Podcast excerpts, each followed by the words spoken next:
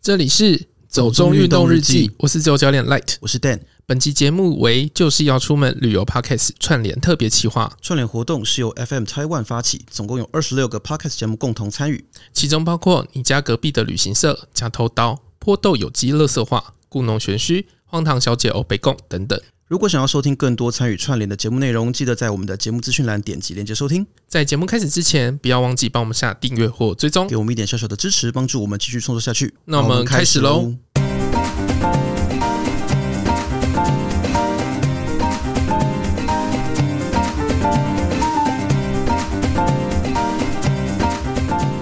运动医学专科医师联盟三月二十七日成立，纯爱偏乡及原住民少棒选手。国家海洋研究院建制海洋资讯平台，鼓励民众安心出游，亲近海洋。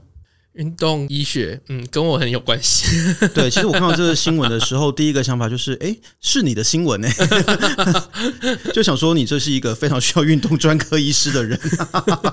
对啊， 因为其实我每次去找啊，对，然后都找很久。其实我看一下那个新闻，我觉得他写的也蛮有道理的，因为他就提到说，过去当你受到运动伤害或什么的时候，很多人可能会出现一个问题，就是我到底该找什么科的医生？因为很多人可能找复健科，也有可能找骨科，也有可能找外科，或者是找中医都有可能的。嗯，我觉得我要讲第一次我骨折的经验，第一次你骨折，所以骨折不止一次吗？不是后面是半月板碎的哦 哦，对我就是每次想到你的伤痛历史，我都觉得非常的辛苦。 就骨折相对是小事。啊好， 辛苦了， 辛苦的人生。对，就第一次骨折的时候啊，就因为没有搞清楚有哪些科别，对，然后一挤嘛，然后就觉得啊，那个医院有骨科啊，有什么外科啊，然后他说可以手术，然后就直接手术了， 对，所以那时候是哪一个科帮你处理的？好像是外科。嗯哼，但是其实我后来回台北，我才知道说骨折其实是可以再去找整形外科做处理，哦，对，听说他们好像处理的会比较漂亮，对不对？会比较漂亮，而且选的材质好像会比，因为我那时候是送去宜兰，好像就是比宜兰的资源再多一些。我相信台北跟宜兰的医疗资源还是会有差距啦。那如果可以回台北的话，应该会比较好。尤其你那时候是手骨折嘛，对不对？。对，其实它应该不算是非常紧急的状况，你如果先固定或什么的，有些对，他就东西是先打石膏了。对啊。那你后续处理其实可以回台北再来处理啦。我觉得、可是我那个时候还不太了解运动医学，对。所以我后来半月板那些我顾的会比较好。我觉得运动医学这个概念也算是相对比较新吧，嗯，因为过去来说，很多医生可能他们能够处理运动伤害，但他们不见得懂运动。对，那时候医生只有跟我讲说要去找复健科，对，一所以般来说是对，然后可是我不晓得复健应该要做到什么程度，因为那时嗯候年纪很小，那时候几岁啊？十八、十九还二十、哦，好年轻哦！没有没有没有，应该二十四，等一下，之十类八、十九跟二十四差很多 哦。因不要为已想经要已经太久远了 OK 搞不清楚状对啊，况因为。我以前自己受运动伤害的时候，也是我其实第一时间我不知道挂什么科，然后我到医院的柜台去问，然后医院跟我说：“哦，你就去挂复健科这样子。”可是有时候复健科的医生，现在当然有一些主打就是他们懂运动的，可是那个时候其实也没有。可是我脚受伤的时候嗯啊，我去奇美看医生才知道有运动医学这一科，还是运动伤害忘了。可能是奇美吧，因为我自己看过的医院是没有这个分科的，所以我觉得现在如果说是这种懂运动的医生，他们能够集合起来提供一些比较整合性的资源，我觉得是一嗯件蛮好的事对情。啊，然后台南那一次我也是误打误撞，就是插号插到一个名医，应该说医生缘很好吧？对， 我觉得看医生有时候真的是一个很看缘分的事。嗯，因为我那时候其实是只有看科别，不知道那个对嗯医生是谁，然后是后来去看了之后，我发现他经验很老道，嗯，才上网去查，哦，原来他就是专门做这个，已经做有一段时你说间专了。门处理膝盖吗？嗯、他好像专门就是处理一些棒球选手或者是哦什么之类的因，为我知道你肩膀手术的时候，那个医生就专门处理肩膀的嘛，对。就是他的论文好像是写跟肩膀有关系对的。啊，我觉得其实像医学这种东西，有时候分科都分得很细很细，你真的需要做一点功课。 就是你在看医生之前，你要先看他一下他的专门是什么。对啊，对啊，对啊。像最近我去看什么心理科，他就有写什么、呃是婚姻咨询的啊、还嗯哦是青少年嗯什么之类的，他们都分得很细。这这就是现代主义社会的一个 问题。没有啦，因为像我自己觉得看医生的时候，呃，现在有家庭医学科嘛，嗯有的时候透过家庭医学科的医生，你可以得到一些更进一步的建议，你再去找比较专门的分科医就生，是在转介就对了。嗯对对，可是其实运动方面好像比较没有。然后家庭医学科医生，我觉得他们可能很多对运动伤害也不见得了解，所以有的时候如果说像这种专科医生联盟，他们可以成立的话，对于选手、对于运动员什么的，应该都会是件蛮有帮助的事情。而且其实我觉得上下游要整合好啦，嗯，当然，因为当然就是包含一开始先看医生嘛，嗯，然后后面可能要找复健嘛，对，最后还是要回到肌力训练等等的，嗯嗯嗯那个还是还是要要一条龙嗯有个， 对，也不是一条龙啦。可是你也不可能要求医生每天那么多我知道客我人的意要思看这个、说，就是比如说从医生，然后到可能物理治疗师，或者是其他相关的，在这个产业链里面的专业人士，他其实可以整合成一个互相能够连通的一套系统，这样子。嗯，我觉得对于有在运动的人来说，会是比较好的事情。对啊，我觉得这个医师联盟好像就是在想要做这样的事情可吧。是我看他们现在是针对少棒选手，对不对？因为好像是少棒的的人发起的，嗯，那我会希望他们这个之后可以做得更有规模啦，看是不是有办法提供到其他的一些领域这样子。对啊，因为现在台湾之光那么多，有拳击， 有举重，举重然后又有柔道 到，到对啊，我觉得蛮需要的啦。嗯而且台湾运动风气现在真的是逐渐有在变好，在这个部分的需求可能会越来越大吧。嗯，因为有运动，其实你要说不受伤也很难啊呐、就但是希望大家不要受伤， 但是你出门就一定会受到一些灾害什对啊，么的就。吃芝麻没有不掉烧饼 的，所以啊，吃芝麻 没有呃掉烧饼，一一样啦，就是 出门在外总是会有一些风 险。对，当然大家还是能够做好基本的肌力训练，了解基本的运动原理的话，尽量确保自己不受伤是最好的。嗯，反正就是祝大家平安。而且啊下次这是什么结尾？ 好，呃，第二个新闻是关于那个国家海洋研究院，他们做了一个海洋资讯平台，其实我觉得还蛮好的、欸。我看了一下它的网页版，你有看吗？我有给你连接，哦，有啊，你觉得怎么样？我觉得它就是一个比较简易版的 Magic Seaweed 或 Windy 之类的。对啊，因为其实我们之前在聊冲浪或潜水的时候，我们应该都有聊到一些和浪况、天气状况相关的一些 App 或软体嘛。可是我看了一下他们这个建制的基本的理由，有一个就是在于说，过去的这些气象预报软体或者是海洋环境的相关软体，他们可能都提供给你数据。那对于其实不是很熟悉状况的人来说，对初学者来说，可能会觉得那个数据你看了是没有感觉的。就我今天看到今天浪高多少，或看到今天的风速多少，我可能是没有办法转换成一个实际状况的。哦，就是你会常常想不到那对是什对么对对状对，况，就是哎、诶我看到了一堆数字，但我不知道它是什么状况，代那表就什么是意思？每次跟你讲什么动作的时候，你就是放空，什么意思？ 我哪有放空？什么？你在说什么？我没有懂。就是在讲运动啊，例如说深蹲应该感觉要怎么样，然后你就会空掉，我哪有放空？你就空掉没啊，你不要污蔑我好 不好？我也是有认真在做训练的，曾经啦，不是，是你每次听了我说什么样的感觉，然后你就会空掉。不是因为我觉得感觉是一个抽象的事情，你的感觉不等于我的感觉，你懂吗？可是 suppose 那边要有感觉啊，那个我们私下再讨论。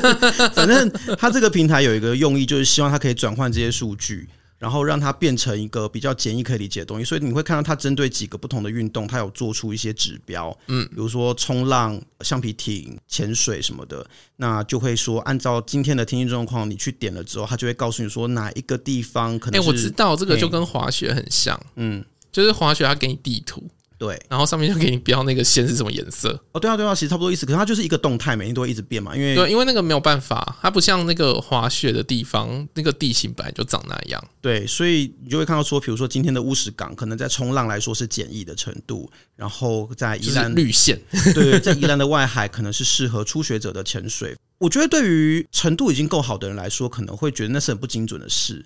可是对于初学者来说，应该会是一个还蛮好入手的方式啦。我觉得那也就是一个可以懒惰一下。 对对对，对就是很便利的一个嗯指标啦。而且我觉得除了这些基本资讯之外，它还提供了蛮多不同其他的讯息，我觉得还蛮好的。你有仔细看它旁边的那些栏位吗？没有哎、哦，其实它还有一些包括像水下摄影机的影像啦，一些更实验性的数据。我觉得最有趣的是，它竟然还提供了一些传统地名的解释。 哦，因为我看了一下，哎、竟然有什么传统地名，然后我就点进去看，就发现是它目前是北海岸到东北角这一带有做了，嗯就是每一段海岸可能传统上它叫什么名字，然后那个名字可能是怎么来的，或者是过去的人在这边他们。因为做了些什么样的活动，所以有这样的名字，那、我觉得超有趣的。哦，好了，你可能没兴趣。我看那个部分是我看最久的啊，我自己是觉得说这个还蛮值得大家去认识一下。还有蛮时候趣去的冲浪不会特别想那么多啊，呃，对对，是职业病嘛，你就是要去那边考古就对了，也没有考古。可是我就是每看到一个地名的时候，我可能都会想说，哎、这个地名是怎么来的？我会很有兴趣想知道。然后想要去挖挖看。我没有，不能乱挖吧，随便乱挖可能会触发哦。就像不能随便捡酒瓶一样，都过多久了还要蹭？反正这个的话，我是看他们之后有在做 app 啦，因为他们有提供那个 app 下载的选项。可是目前点进去的话，就都还是 coming soon，所以显然 app 还没做好， 大家可以先看网页版这样子。那之后我觉得有 app 出来的话，我应该会下载来看看这样子。嗯，会就试试看，玩玩看啊。对啊，对啊，对啊，我觉得有这种资讯性的东西都是蛮好的。反正今天新闻大家就到这边啦，那我们还是回到今天的主题。就是要出门，呃呃，对， 有讲跟没讲一样。今天来讲阳明山，嗯，又讲阳明山。虽然上次讲是很久很久之前的事情了，好久、哦，是刚开始做节目的时候呢，前面 就是还不太能听的那个时候做的。还是可以听一下 啦。呃，好好 啦，很犹豫都花时间做出来了，不要这样。啊。可是我都很想要把它 下架、 就觉哎、得那时那候、好歹我也是剪很辛苦哎、就是因为讲的不好，所以剪的特别辛苦啊。 啊，反正我那现在有觉得剪的比较轻松吗？有啊，因为现在就是都放很松这样子。 嗯，好，好，反正是多松啦。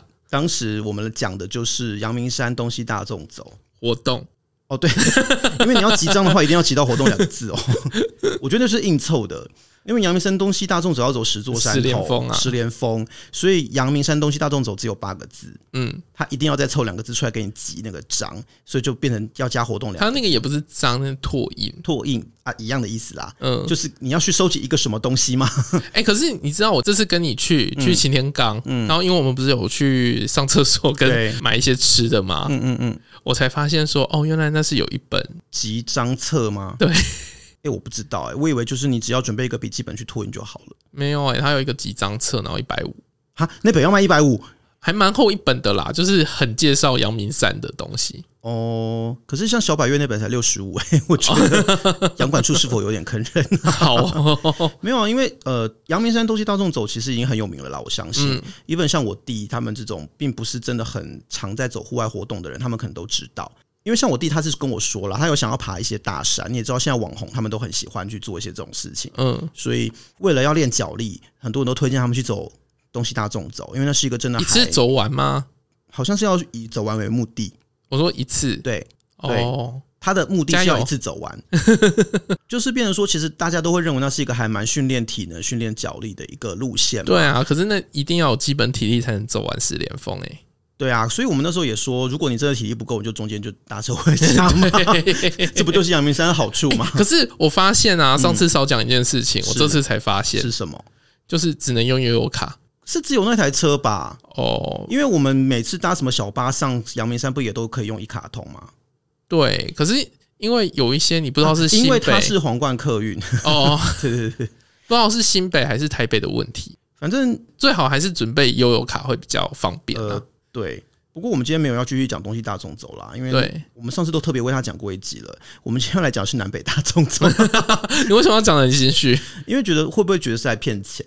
骗钱没有啊，就是觉得说是没题材嘛，就是东西大众走、南北大众 走。哦！我想说我们又没有收费，为什么要骗钱？哦，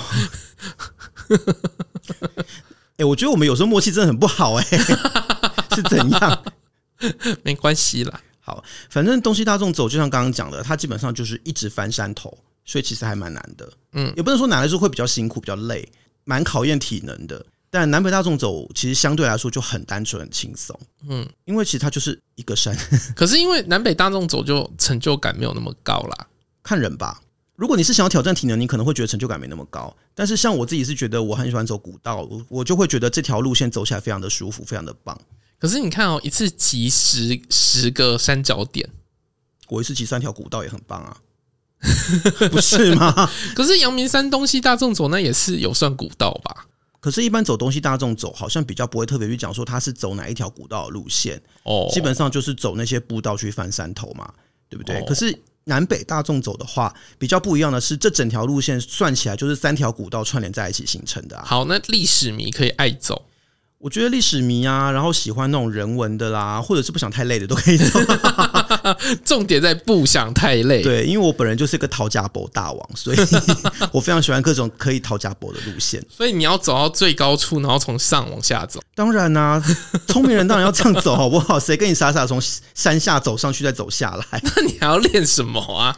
这条路线就不是给你练的 啊，这是休闲路线好吗？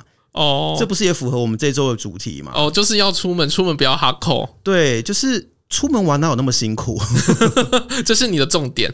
一定要的啊！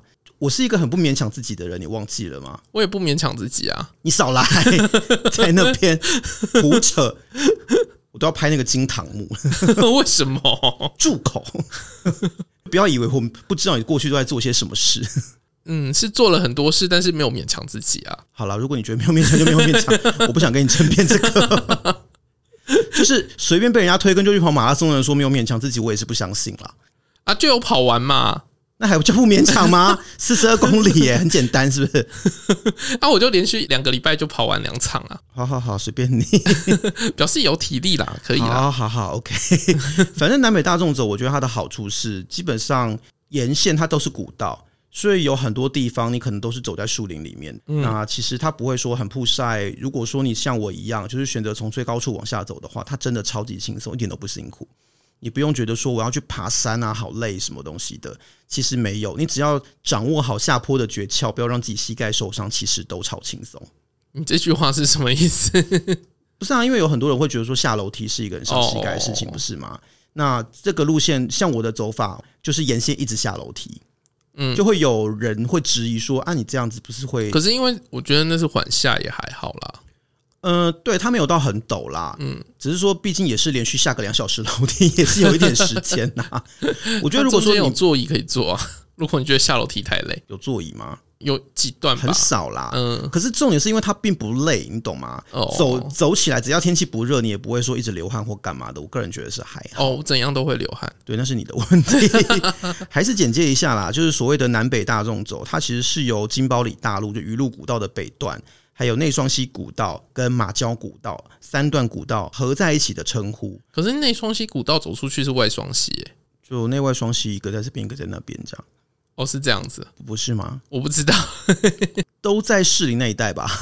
对我看了一下地图，因为我之前有去跑过荷兰古道对啊。啊，对啊，对啊，我知道。我对正、啊正想问你，因为荷兰古道算是一个俗称嘛，那其实它正确的名称应该是叫高顶山古道。嗯，但高顶山古道，我记得就是可以从那个内双溪古道切过去的，所以那时候你们去跑荷兰古道越野跑的时候，有去跑到这个路线吗？应该是没有。可是你们不是跑环形吗？对啊，跑一个环形。因为我看很多人走荷兰古道那边，他们都是连着内双溪古道走一个环我可形。能还要再查一下当年的，因为它当年是有分两组啦，嗯一组是四公里，一组好像是七公里，哦，OK。可是荷兰古道那个越野赛还有在办吗？这个我不确定诶、欸这个真的都要再查，嗯因为我就是去参加过那一场之后很狼狈，我就再也没参加过 越野赛了。我觉得任何只要牵扯到越野的东西，听起来都好脏哦。没有，那时候我以为十四公里是一件很轻松的事，然后殊不你知 只我看还到是。数字而已。啊对对对对对， 然后殊不知我也是两小时完赛，我就说跟我跑一个半马有什么不一样？因为是越野啊， 你在想什么？ 这什么好傻好天真的提问？你不觉得“越野”两个字在上面很醒目吗？可是因为你知道回程就是下坡，所以你我就觉得回程会补好上坡的时间，时间，然后然后殊不知它下坡好恐怖因为有下过雨吧，哦。对啊，就是山路，然后又下过雨，其实然跑后其起实来就那很一恐怖嗯天是早上就下雨，然后中间稍微雨停一下，一样啊，因为就是会很泥泞啊。超泥泞，尤其是这种古道类型的道路的话，我记得之前我看到，因为我有加入某个户外群组，嗯，然后就有一次一个群组里面的姐姐分享了一段影片，就是一群人在高山上飞奔，然后每个人就是腾空的时间比着地的时间还多这样子，嗯，然后他就说这个就是很危险的做法啊，就是什么你如果不想七天后回家，就千万不要这样做。然后下面就有人回应说，嗯，可是姐姐。越野跑都是这样， 而且你知道抢快，我还看到有人就是像电影一样这样掉树枝，我觉得越野跑应该就是一个很考验四肢跟协调性的运动吧。嗯，而且你要跑快，你一定要抢在前面，你说在队伍的前面，对对对对对，就我知道你好像之前有讲过，因为你说路才不会被踩烂嘛，对不对？嗯，如果说你在中后段的话，路已经被踩的乱七八糟。因为我记得我那时候就会特别滑嗯跑的好像是中前段吧，可是路早就已经烂成一团，所以我最后就坐溜滑梯下去，可是这个合乎规定嘛？也合乎规定啊，因为你下坡你还是得下啊，不然你要怎么 下？哦，就没有规定你说一定要用跑的这样子，如果屁股着地滑下去也可以，就对了。我不晓得正式规定有没有这么写这么严呐、 这是你唯一的一次越野跑经验吗？对，你还想再跑越野跑吗？如果土地是干的，应该是可以试试看。 嗯，我知道了。 那我懂你意思了。 你是觉得我脑波很弱是不是？对对，我觉得只要有一个人推一推，你应该就会去。先根据过去的经验先不要， 先不要。好好好，反正呢，这条路线它是过去金山的人他们要来往士林这边要必经的一条路啦。因为金山过去叫金包里嘛，所以这个路线其实过去也叫金包里大路。嗯，我觉得鱼路古道这个名称是比较奇特一点啦，因为过去说是什么金山的渔民要卖鱼，哦，我以为是要卖语录，有泰国的鱼露吗？ 想也知道不可能，你在说什么？因为想说如果要走翻山越岭，然后就要花很多时间啊呐、所啊以鱼就变鱼露了，这样就是不如就直接卖鱼露吧，这样子鱼才可以确保就是不会不就鱼新换鲜。掉了也没关系。对，请请问你，你觉得台菜里面有在用鱼露 吗？没搞有啦不好有应该啊是。说，当然金山的渔民他们也会把鱼透过这条路线运进来台北卖。可是其实这条路线运的不是只有鱼啦，嗯，几乎所有的货品都会在这上面运嘛。那我有问题，嘿，那不能走就是河运或海运吗？按啊理来说也可以，但是我不太确定哪一个成本比较高。哦，因为如果你只是一般的商人的话，也许你不一定有那个能力去走水路吧。我猜，我不知还是我不太因为清那楚个时候人力比较便宜。那时候人力应该不用钱吧？ 而且不就自产自销吗？哦，对啊，，反正我我这个部分我没有很清楚，但是我知道的是这条路线上会运输的商品，可能除了鱼之外，呃，做蓝染的那些染料，大金的染料，嗯还有像什么煤炭啊、硫磺，硫磺很重要，因为你看整个阳明山都是硫磺味嘛，嗯， 对吧、以前硫磺是很重要很重要的商品啊，所以它其实会走的商品很多啦。那讲鱼露，我觉得是稍微有点狭隘，但总之它是有这样的一个名字。呃，还是只有北段叫这个名字，还是是整段都叫这个名字？其实我不太确定欸诶，因为我知道的是鱼路古道，它在九零年代被重新整理出来之后，那时候就叫这个名字，是更后来才说它应该要证明成金包里大陆。嗯我没有特别去考证它的名字啦 OK，对啊，总之这条路线大概是这个状况。那它的分界点大概是在擎天岗，因为擎天岗是最高点的啦，嗯，所以我觉大得家最最爱野餐的地方，不是看牛吗？看牛跟野餐吧。可是你在牛大便旁边野餐，不会觉得很奇怪吗？反正狗狗会去滚啊，所以呢，可以遛狗啊。我觉得我们没有在讲同一件事 情。好，反正聪明人如我呢，就是一定要搭公车到擎天岗，然后往下走的。因为其实我觉得搭公车到擎天岗并没有很不方便啦，就是可能你要等一下，然后我觉得这整趟里面啊，嗯，我觉得最辛苦的就是等就公是车，等公车。 不管是哪一边。因为我们实际上走这个北段的路线，大概也才差不多两小时吧，一一两个小时而已。好像也不到啦，蛮大部快的分的时间都在等公车。等公车大概我们那天等公车跟坐公车花了应该有四五个小时有吧， 总 共应该超过。只是说，我觉得如果时间不赶的话，是可以考虑这样子啦。嗯，而且如果你是要走半段，就像我们一样走北段的话，其实 A 进 B 出，除非你有人可以帮你接驳，不然的话你还是搭大众运输会比较方哎、便。那我知道走南段可以去干嘛了可，以干嘛？钓虾。你说外送那天钓虾场 吗？对，哎、我没有钓过虾哎、老实说，呃，好。下次可以去钓虾。考考考虑考 虑。反正北段这一段呢，大一大概就是指擎天岗、金包里城门，一直到那个巴烟这一段，算是北段。其实这次会特别想去走北段，主要是因为北段刚完成它的修复工作。嗯，因为之前有很多年的时间，巴烟那一段是不通的。你如果走擎天岗下去，你只能够走到上黄溪停车场， 就得 OK 出去了。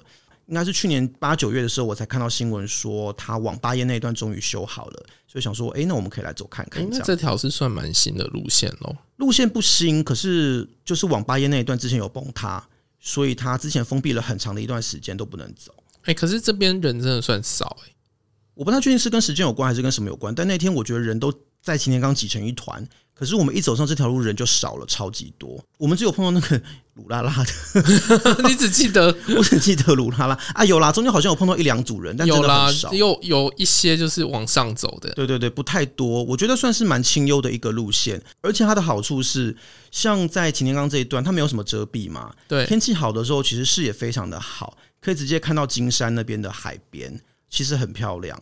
然后这样风吹起来很舒服，我觉得是一个走起来很宜人的一个路线。这样你自己觉 得呢？就是嗯，嗯，是什么？ 而且其实这个路线上啊，还有别的古道可以衔接啦，像金包里城门那边就可以接我们前面讲的那双溪古道嘛。就是南段啊，对，然后另外就是像我们走这个路线，会远远的看到大油坑，嗯，往那个方向其实有一条挑流古道，就是以前他们可能挑那个硫磺出来的一条路线。所以大油坑现在可以进去看吗？其实不行，我觉得很可惜，哦，因为我自己一直很想去看大油坑。我以为会像那个地狱温泉一样。你说日本别府的那个吗？对啊，诶，没有呢。过去应该是因为它有危险性，所以就整个封闭起来不开放了。我是有看到有人进去，可是就是偷偷进去的。那我们也不鼓励大家偷偷进去，因为说实话，真的是有点危险。好像说是强酸，对不对？对，因为那个地方就是出烟口，嗯，然后那边的温泉很烫，温度很高，而且酸性很强，好像 pH 值大概在二吧，就真的超酸的。你如果被它烫伤的话，好像会比较不容易好，而且它那边的那个地质都很破碎吧，所以你如果走路的话，有可能会不小心踩空啊，或者踩到一些塌哦陷的地方。不然的话，扣除掉这个安全因素，我觉得那个地方的地形非常值得去看，很特对别。啊，我就想说是不是可以像地狱温泉那样？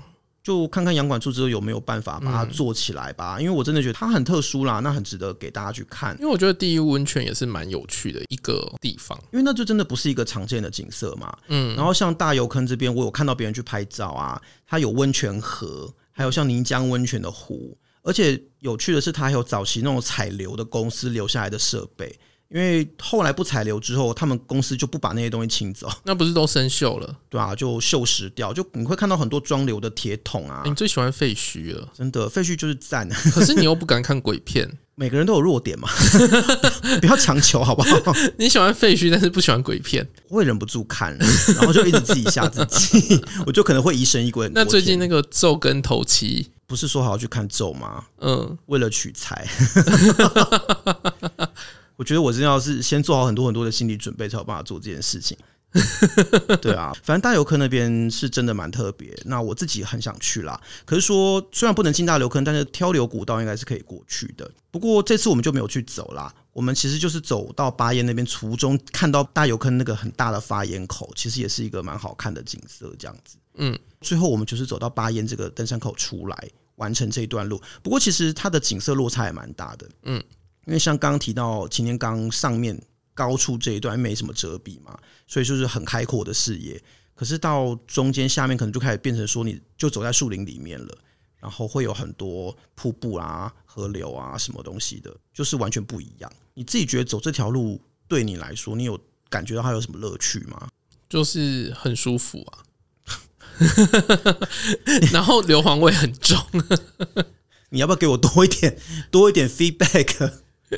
嗯，大家可以去踏青， 哦，好， 觉得很没有诚意耶。哪有？哦，因为其实我觉得这条路上有很多遗迹啦。嗯那如果是喜哦我欢这类有东西的人记可以得那一座桥啦，许岩桥，对也是早期他们为了运茶叶盖的。因为茶商他们很怕茶叶泡水嘛，所以就背着茶叶过溪就会比较危险，所以当地人就集资盖了这座桥。那许岩桥可能是因为它一直有去做维修啊、整建什么的，所以看起来还新新的。嗯，可是其实我们会看到很多废弃的一些房子，中间应该会看到一些地名吧，什么山珠峰错地啊，嗯，呃憨饼错地啊，它都是以前那种小聚落的名字啊，就是可能会有一些客栈，有一些人居住在那边，可能是种田或什么的，说有些蓄水池也是旧的，有一些水圳啊，嗯，对啊，然后有梯田，还有小的土地公庙什么的，我自己觉得很丰富，是一个很多东西可以看的路线啊。然后最后从巴彦这边出来之后，其实旁边有一个温泉会馆，嗯，它看起来还蛮旧式的，可是它有个很大的好处，可以借厕所，真的，他就是直接贴了一个告示在他们的大门上面，说可以借厕所。 我觉得是非常佛心的一个温泉会馆。对，因为我那时候真的好想上厕所，因因为路上没有厕所， 嗯，就是你在晴天刚上完厕所之后，一直到巴彦出来，中间是没有地方可以上厕所的，所以这个温泉会馆存在，简直就是神来一笔，对，可以这样说， 我觉得非常的棒。那像这个地方，其实它也就可以等公车。那公车的话，看是你要回台北，或者是往金山方向都可以。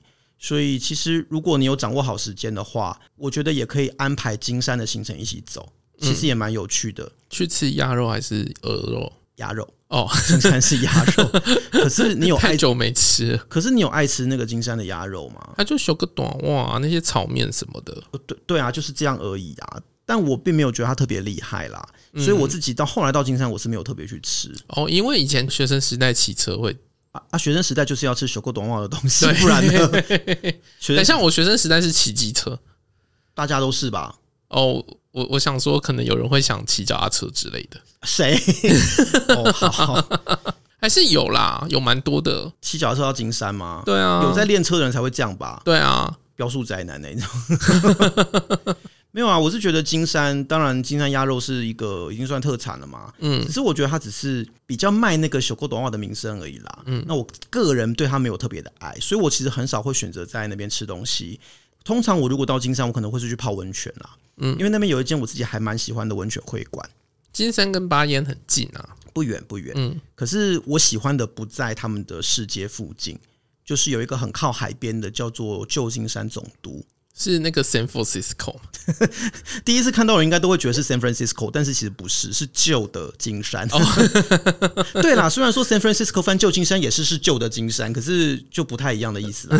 总之，旧金山总督温泉。它是一个日治时代就有的温泉会馆，嗯，所以它的建筑什么的，其实都还蛮保留那种很复古的情调。你之前有去过嘛？对不对？有，可对啊是它不在市区。它不对，所以其实你要有交通工具会方便一点。嗯但我觉得最好的一点是，其实你在它的大众池你就可以看到海。我觉得在台湾来说，算是尤其北台湾是比较少见的一个景点啊。过去他知道的人没有很多，所以以前我每次去泡都不会觉得说很拥挤啊，很麻烦。现在就不知道了，因为我现在看到有些 YouTuber 去那边拍，我就很担心以后去人会很多这样子。嗯，也有可能。所以，反正最近大家都不知道去哪里。不过反正温泉季也过了， 所以我觉得最近可能应该也还好。然后另外一个是我今年很想去的，就是金山黄火季。哦，对啊，就是最近刚报名成功，嗯就是要去看他们那个。可是那个不是也是有点运气，运气问题。对，因为我朋友去过，他其实就是看黄火渔船捕鱼嘛。嗯，全世界好像就只有这个地方留着这种很传统的捕鱼方式，就是你要在渔船头弄点火还是什么的，吸引鱼群跳出水面再去捕捞，这是非常特殊的一个技术啦。只是我朋友说火是一定会点的，只是鱼有没有要出来不知道。哦，他说他去那次就没有什么鱼出来，对啊，这就真的是运气问题啊。但没关系啊，我觉得就是一个他们体总验不可能自己放鱼苗下去 吧？也不是不行啊。 如果是我的话，可能会这样做。这就是一种秀啊，一个表演啊，不是吗？这样子会危害那边的生态 环境啊吧 哦，对不起，我道歉。就跟那个啊，现在柏流有诶，是柏流吗？还是树屋？就是喂沙金的事情啊。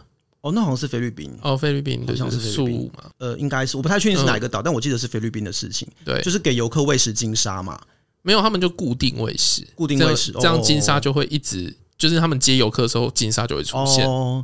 可是对啊，它其实对于自然环境是一个干扰啦，嗯所以现在好像也变成一个争议点嘛。对，我不知道啦，但是反正金山黄火季它是每年大概四月到七月之间会有的，嗯，而且好像那个黄火渔船的数量在减少，因为我朋友几年前去的时候他说有四艘船，可是今年他们说只有一艘，啊，我知道还有一个可以做，嗯，就是如果你要去比金山接力赛的话，哦把这个当成热身好了， 把什么当成热身就是走这一条鱼路古道。哦。也可以啦， 或者是你要去中小湾冲浪也是 OK 啊。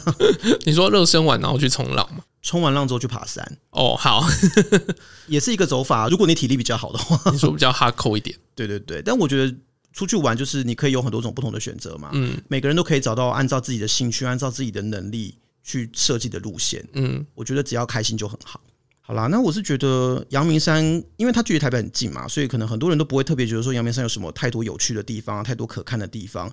可是像阳明山古代，它就一直是人来人往，在山上有很多活动的地区，所以像每一次去，几乎都可以找到一些有趣的地方啊，或者是有趣的路线来走。这次我们走金山的这个路线，它也真的很值得搭配一些金山或北海岸的行程一起来玩啦。不管是像我们刚刚提到这些啊，或者是呃还有什么新的一些走法，其实它都很值得考虑。像这次的南北大众走，因为它交通很便利嘛，所以我们可以用很轻松的方式来完成。